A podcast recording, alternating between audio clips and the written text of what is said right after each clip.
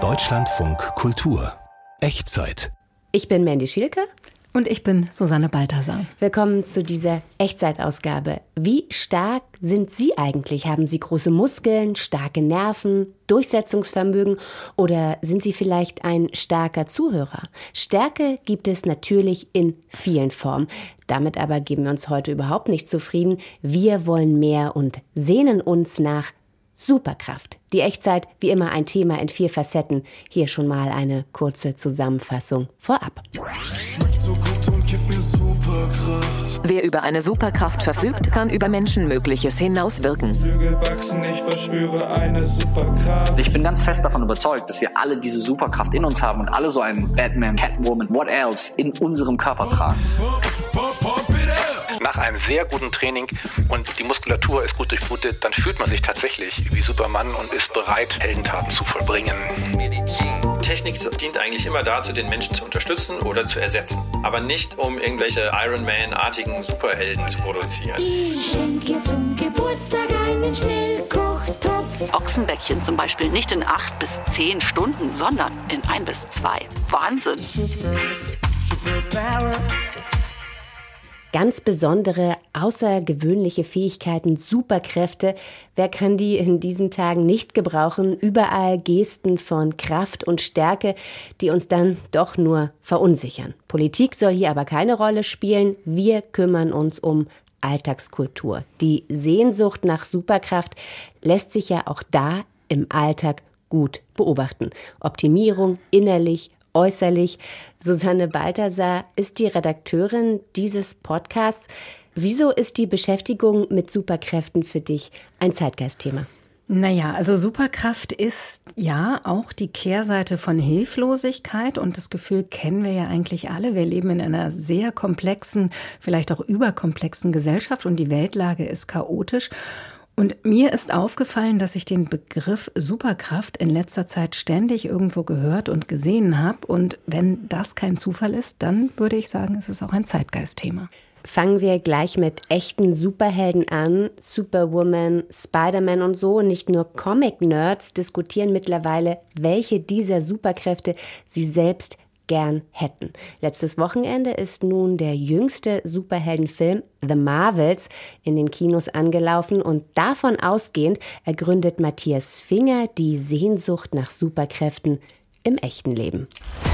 Sie hat unsere Lichtkräfte miteinander verschränkt, sodass wir Plätze tauschen, wenn wir sie benutzen. Superkräfte sind nicht nur was für Superhelden. Nein, auch Normalsterbliche wie ich sollen mittlerweile welche haben. Das Wort Superkraft erfährt eine Begriffskonjunktur und wird fast schon inflationär verwendet. In der Werbung, in den Medien und im Netz. Jeder hat irgendwie eine Superkraft. Wir selber sind immer auf der Suche nach bestimmten Dingen, die uns von allen anderen Menschen unterscheiden und die unsere Superkräfte darstellen. Mach beim Test mit, zähle die Punkte zusammen und finde raus, welche Superkraft du hast. Zivilcourage, Toleranz, Gerechtigkeitsempfinden und Hilfsbereitschaft, das sind alles echte menschliche Superkräfte.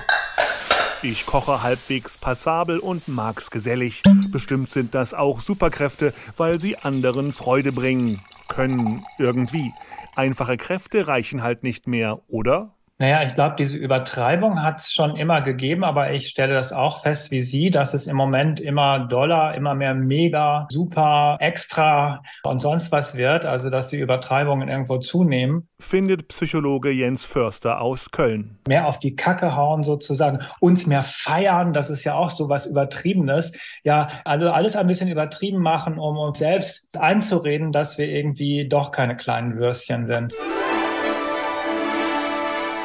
Deshalb wurden Superhelden ja auch im Zweiten Weltkrieg populär in den Vereinigten Staaten samt Superkräften wie stark, unverwundbar und schneller als eine Pistolenkugel zu sein. Und unsere Gegenwart ist auch wieder eine Blütezeit für Superhelden. Es ist immer irgendwie von Krisen die Rede, Finanzkrise, dann gibt es Kriege, die unerwartet waren. Und dadurch ist auch unser Selbstwert bedroht.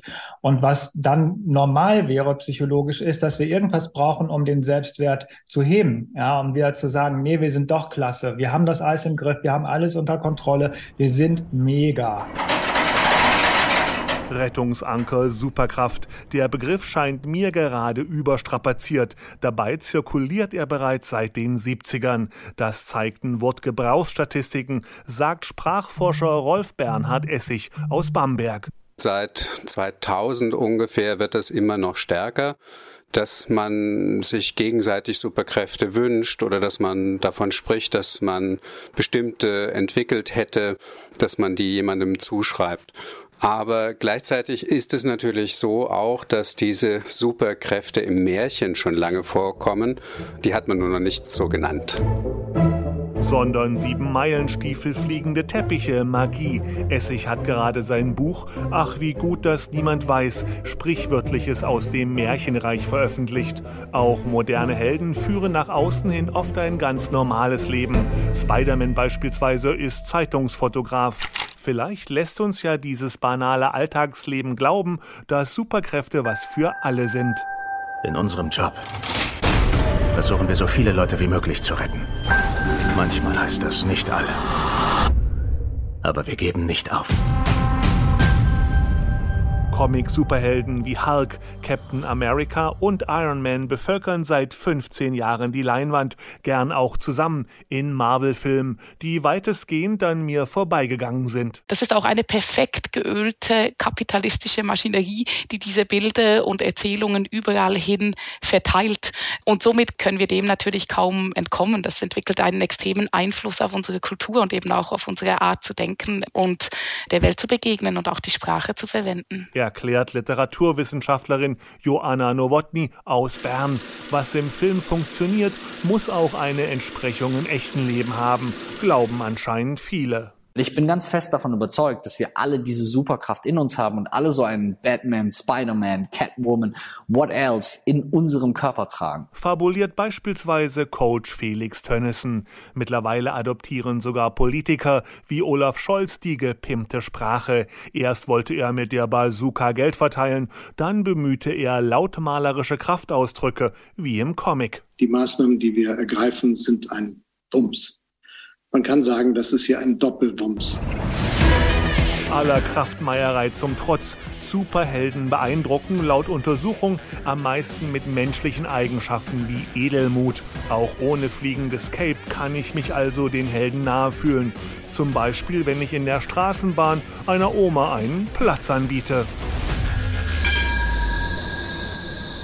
Naja, so richtig heldenhaft ist das ja dann auch wiederum nicht, sondern vielleicht einfach nur höflich. Aber das klingt in vielen Ohren möglicherweise viel zu altmodisch. Superkräfte interessieren uns heute. Gerade ging es um Superkräfte im Alltag. Jetzt soll es um Kraft im eigentlichen Sinne gehen, um Muskeln und Kraft. Muskeln sind im Trend. Fitnessstudios für viele, vor allem junge Männer, der Ort, an dem sie unbedingt sein wollen. Die Auswahl an Proteinchecks wird größer und größer. Profis scheuen bekanntlich auch vor Anabolika und Steroiden nicht zurück. Berend Breitenstein hält davon gar nichts. Schon 2003 hat er den deutschen Zweig von Natural Bodybuilding gegründet. Eine Bewegung, die den Sport ohne Anabolika betreibt. Jetzt kann ich mit ihm sprechen. Hallo, Herr Breitenstein. Ja, hallo. Ich freue mich, dass ich heute bei Ihnen als Gast sein darf. Herr Breitenstein, ich habe gleich eine ganz persönliche Frage. Sehen Sie eigentlich aus wie ein Superheld? Also ich bin gut trainiert man könnte das so ausdrücken. Wenn man so dieses typische Bodybuilder-Bild vor Augen hat mit den riesigen Muskelpaketen, dann habe ich das sicherlich nicht. Ähm, ich sehe eher aus wie ein sehr muskulöser Zehnkämpfer. Was ist so toll an einem großen Brustmuskel? Also ich bin ja auch seit vielen Jahren Coach für Natural Bodybuilding und Fitness. Im Übrigen kann man Informationen über mich ähm, im Internet nachlesen. Und ich hatte mal einen Klienten, der hat mir erzählt, nach dem Training, wenn er aus dem Studio geht und einen gut durchbluteten Brust- und Rückenmuskel hat, dann fühlt er sich wie Superman. Er ging dann auch so und ich fand es einfach toll und wir mussten dann auch schließlich ein bisschen drüber lächeln, aber es ist so, nach einem sehr guten Training fühlt man sich tatsächlich wie Superman und ist bereit, sag mal, in Anführungsstrichen Heldentaten zu vollbringen. Ähm, was war denn bei Ihnen der Auslöser, Natural Bodybuilding zu gründen? Haben Sie zuvor selbst auch mal mit Chemie nachgeholfen? Nein, ich bin ein sogenannter Lifetime Natural Bodybuilder. Ich habe also nie irgendwelche verbotenen Substanzen genommen. Ich bin heute 59 Jahre alt. Ich habe im Jahr 2003 die German Natural Bodybuilding und Fitness Federation gegründet. Wir veranstalten drei jährliche Meisterschaften pro Jahr, deutsche Meisterschaft, internationale deutsche Meisterschaft und die Newcomer Meisterschaft. Ich habe mich immer davor gescheut, irgendwelche Anabolika und Co. zu nehmen, weil ich eben auch gesehen habe in den Studios, auch als junger Athlet mit 14, 15, was da passieren kann. Hm. Angefangen über Steroidakten auf dem Rücken, Nasenbluten, aggressives Verhalten und so weiter. Ähm, angefangen, Sie haben es schon gesagt, haben Sie so vor etwa 45 Jahren, das war hm. Ende der 1970er Jahre, da schwappte die erste große Bodybuilding-Welle mit Arnold Schwarzenegger hierüber. Was hatten Sie damals für einen Körper und warum haben Sie sich ausgerechnet als Teenager den Kraftsport ausgesucht? Das war mhm. damals noch ziemlich exotisch. Genau, also ich, also ich habe mich selber schon immer als damals zu füllig empfunden, zu dick. Meine Eltern haben mich an viele Sportarten rangeführt, Tennis, Fußball, Reiten, Handball etc. Aber das hat alles nicht so Klick gemacht bei mir. Und das erste Mal, als ich eine Hantel in der Hand hatte, da habe ich gemerkt, Mensch, ich spüre meine Muskeln ja wunderbar. Und da hat sofort Klick gemacht. Da wusste ich, jetzt habe ich das gefunden, was mir Spaß macht. Und was genau macht Spaß daran? Also Sie haben schon gerade gesagt, dieses Spüren der Muskeln. Können Sie uns das noch ein bisschen genauer beschreiben? Sehr, sehr, sehr gerne. Für viele Menschen mag es vielleicht eintönig erscheinen, in einem Fitnessstudio mit Hanteln oder an Maschinen zu trainieren. Die sagen, was hast du denn davon? Ja, und was habe ich davon?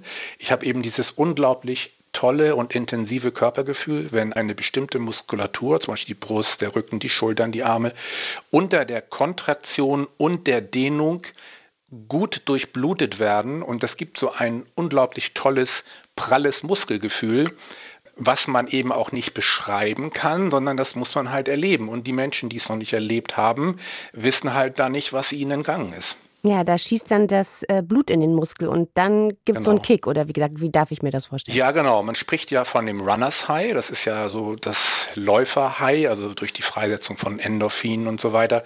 Das haben wir natürlich im harten Gewichtstraining auch. Aber im Training mit Gewichten werden die Muskeln halt extrem stark durchblutet und das ist so der Bodybuilders High. Man spricht hier vom sogenannten Pumpeffekt. Also frisches, nährstoffreiches Blut wird in die Muskulatur gepumpt. Mhm. Und wie gesagt, das Gefühl, das äh, sollte man mal erlebt haben in seinem Leben. Hm. Ja, klingt verlockend. Ähm, Sie propagieren ja Bodybuilding als ganzheitlichen Sport und neben dem Muskelaufbau geht es für Sie ja auch um sowas wie Ausdauer, gute Ernährung, Erholung und ja auch sozusagen die Haltung spielt eine Rolle, also das Mindset. Wie sieht es denn damit genau aus bei einem Natural Bodybuilder? Was macht es aus?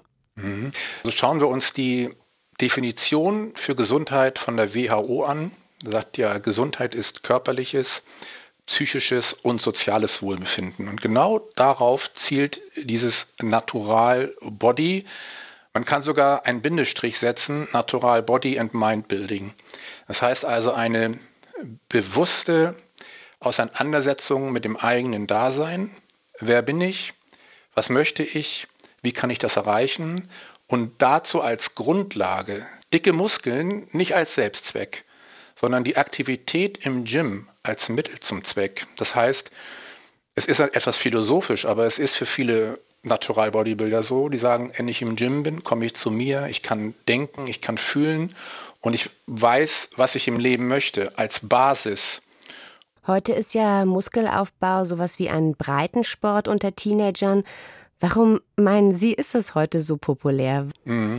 Auch gerade die jungen Menschen bekommen ja über die Social-Media-Kanäle diverse Vorbilder gezeigt, in Anführungsstrichen Vorbilder. Da sehen die halt dann Menschen mit riesigen Muskeln, wo es aller Wahrscheinlichkeit nach nicht so ist, dass die natural trainieren, streben aber diesem Ideal hinterher.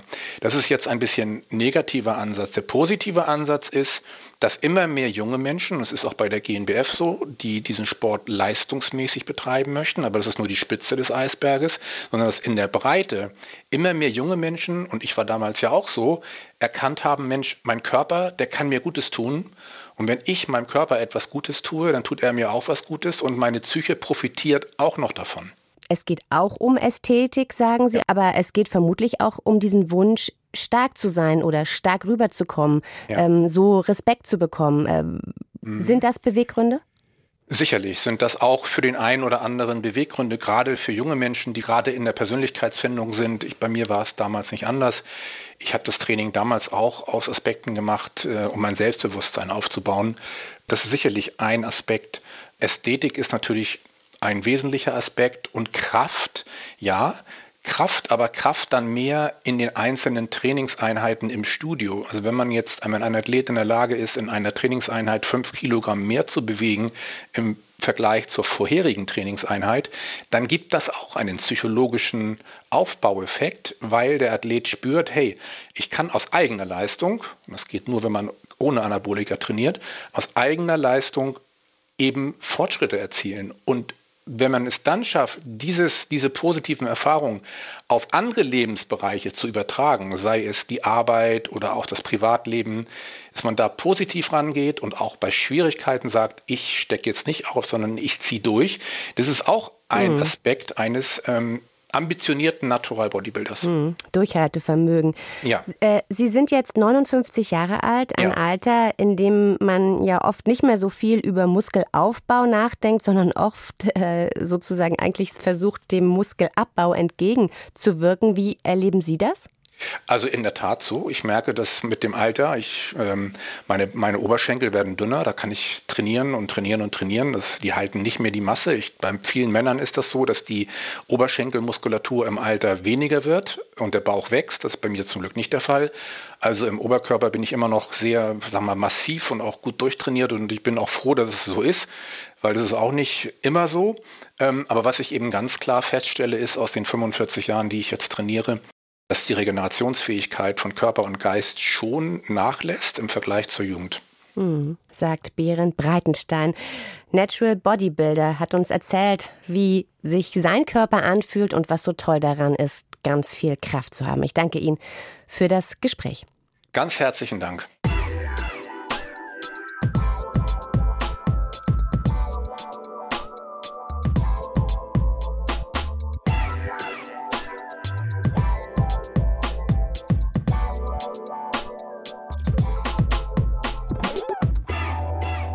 Susanne, du bist die Redakteurin dieses Podcasts. Wie sieht es mit deiner Muskelkraft aus? Ja, also sicherlich nicht so gut wie bei dem Herrn Breitenstein.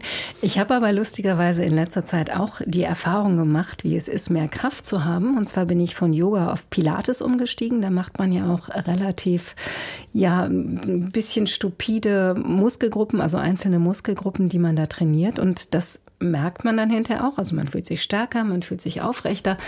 Und es ist wirklich ein verdammt gutes Gefühl. Ja, Superkraft äh, im eigentlichen Sinne, darüber haben wir gesprochen, aber die wird ja auch oft ziemlich herbeigeredet. Sprachlich ist man inzwischen schnell ein Held, eine Heldin.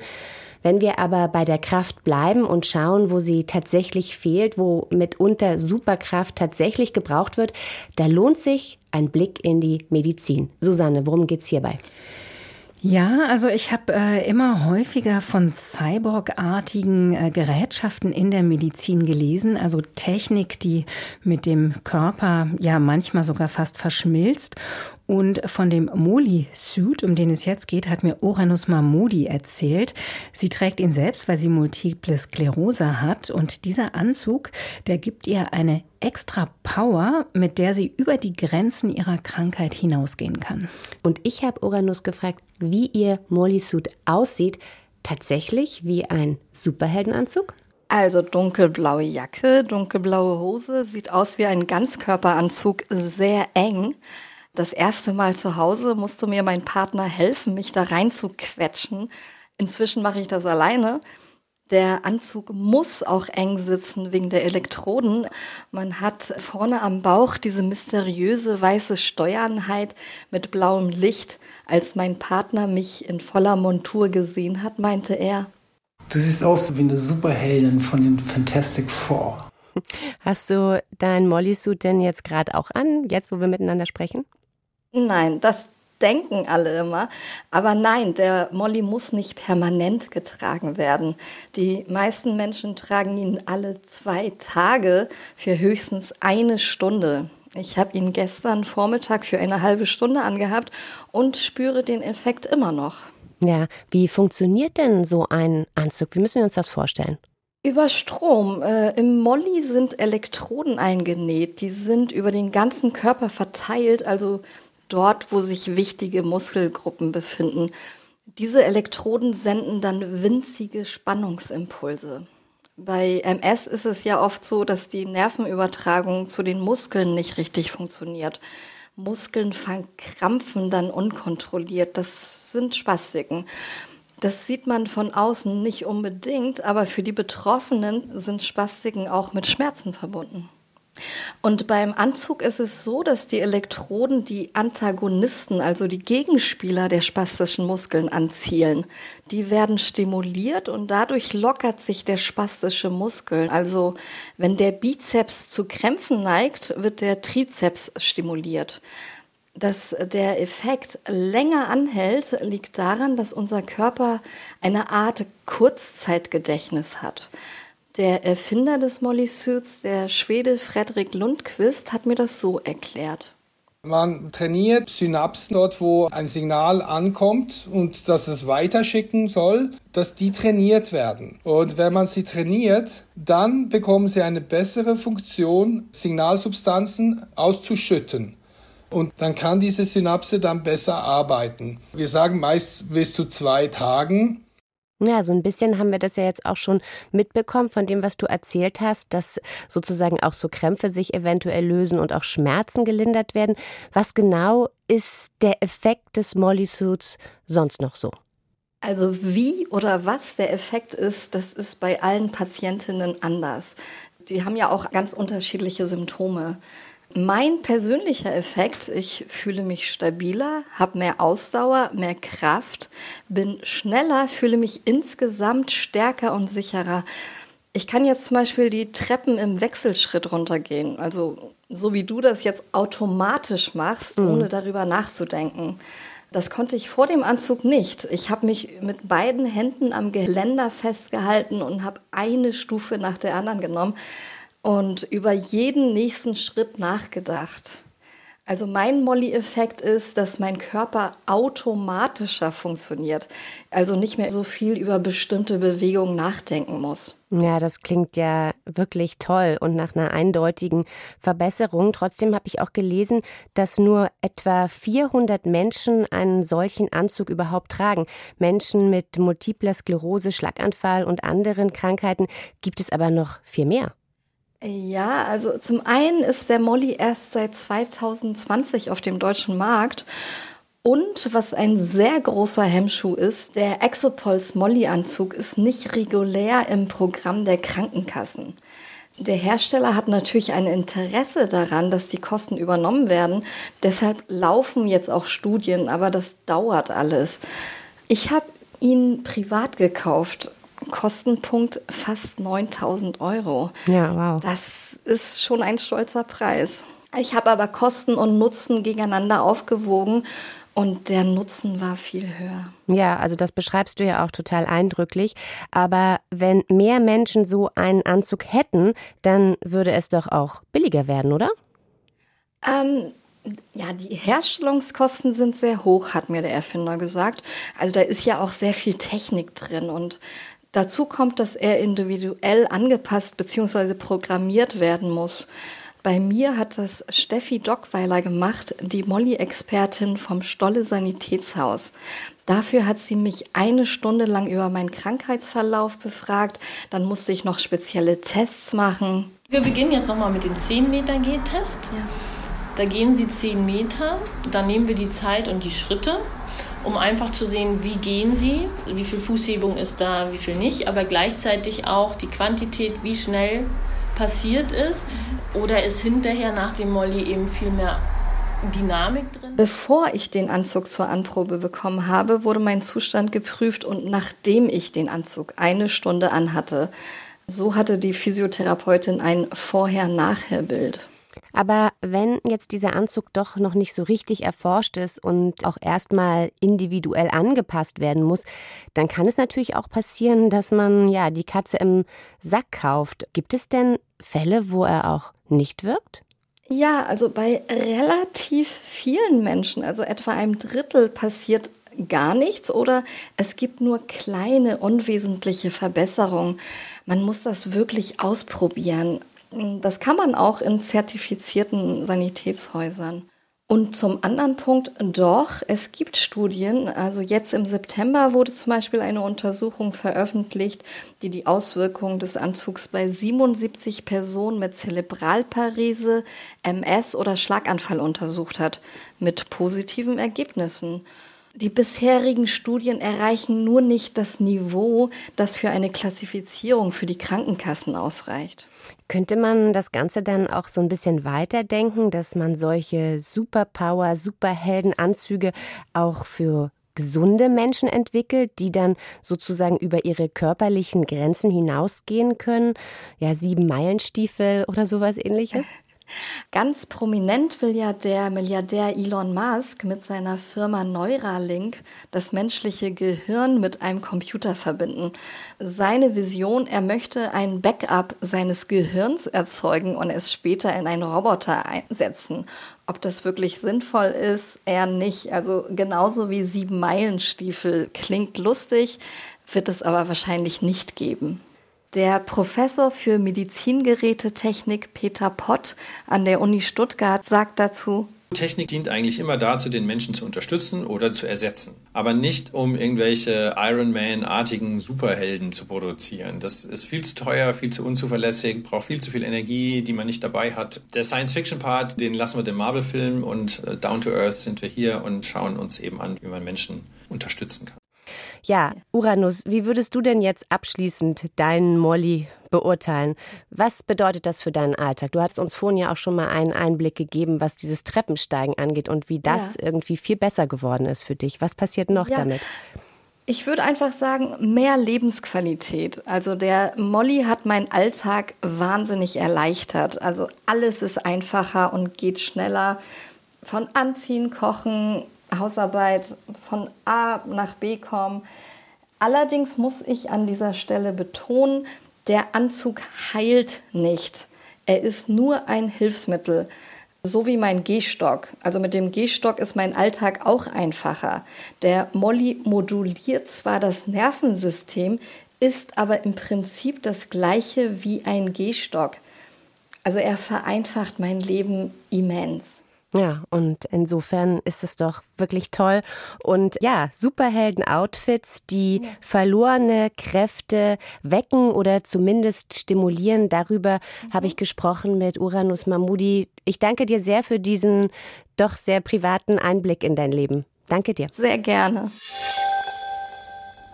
Und noch mehr Superkraft in dieser Echtzeit. Jetzt gehen wir in die Küche und finden auch da einen echten Superhelden, einen vernachlässigten Superhelden. Wer ist das? Der Schnellkochtopf.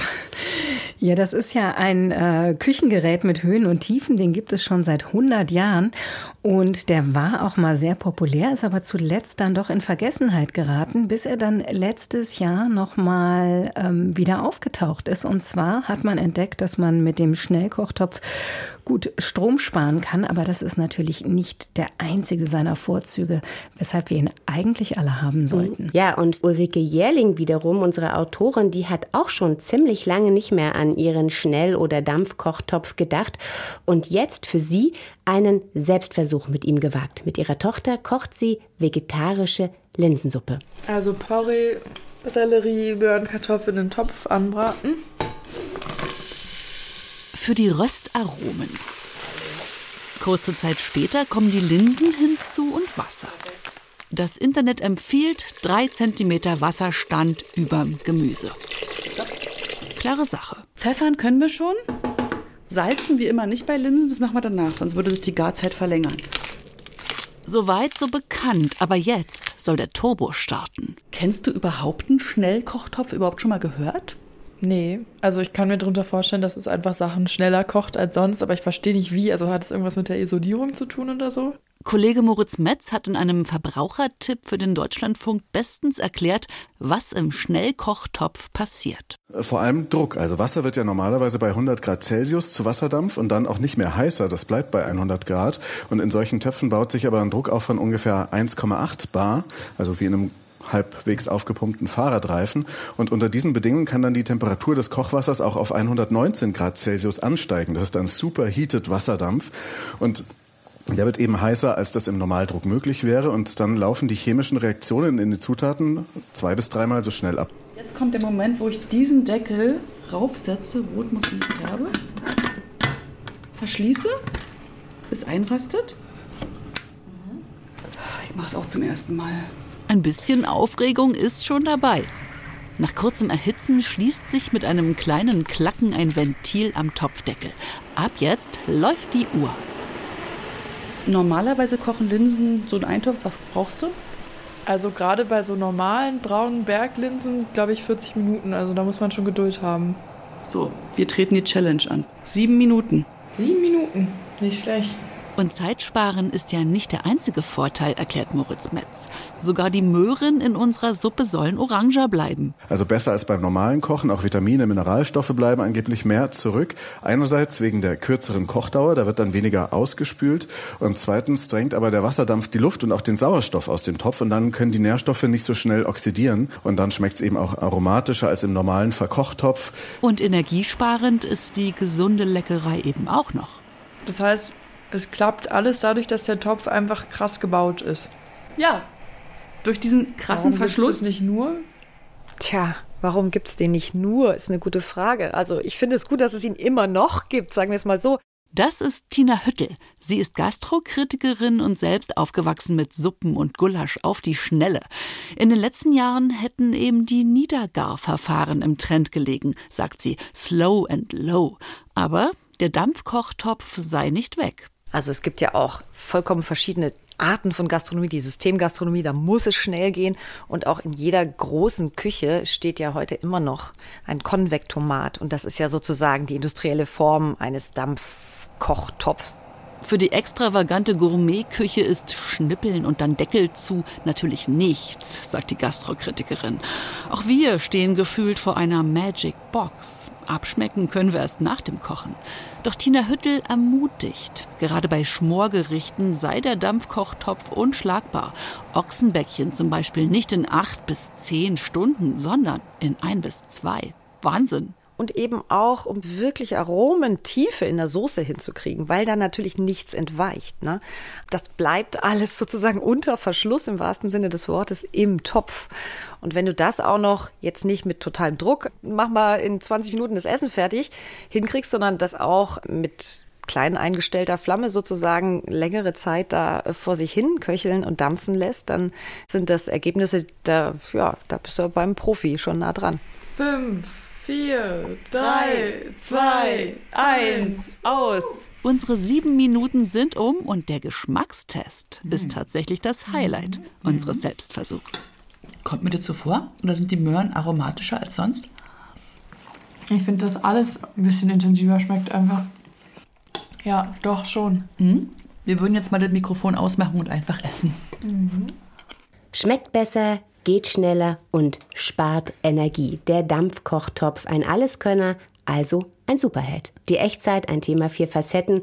Die Sehnsucht nach Superkraft haben wir hier genauer in den Blick genommen und sie an vielen Orten entdeckt. In der Muckibude, klar, aber auch in der Medizintechnik, in der Küche und auch in uns selbst. Uns die Echtzeit gibt es nicht nur als Podcast, sondern auch live im Radio, immer samstags 16.05 Uhr, dann auch mit ganz viel Musik. Probieren Sie das doch mal aus.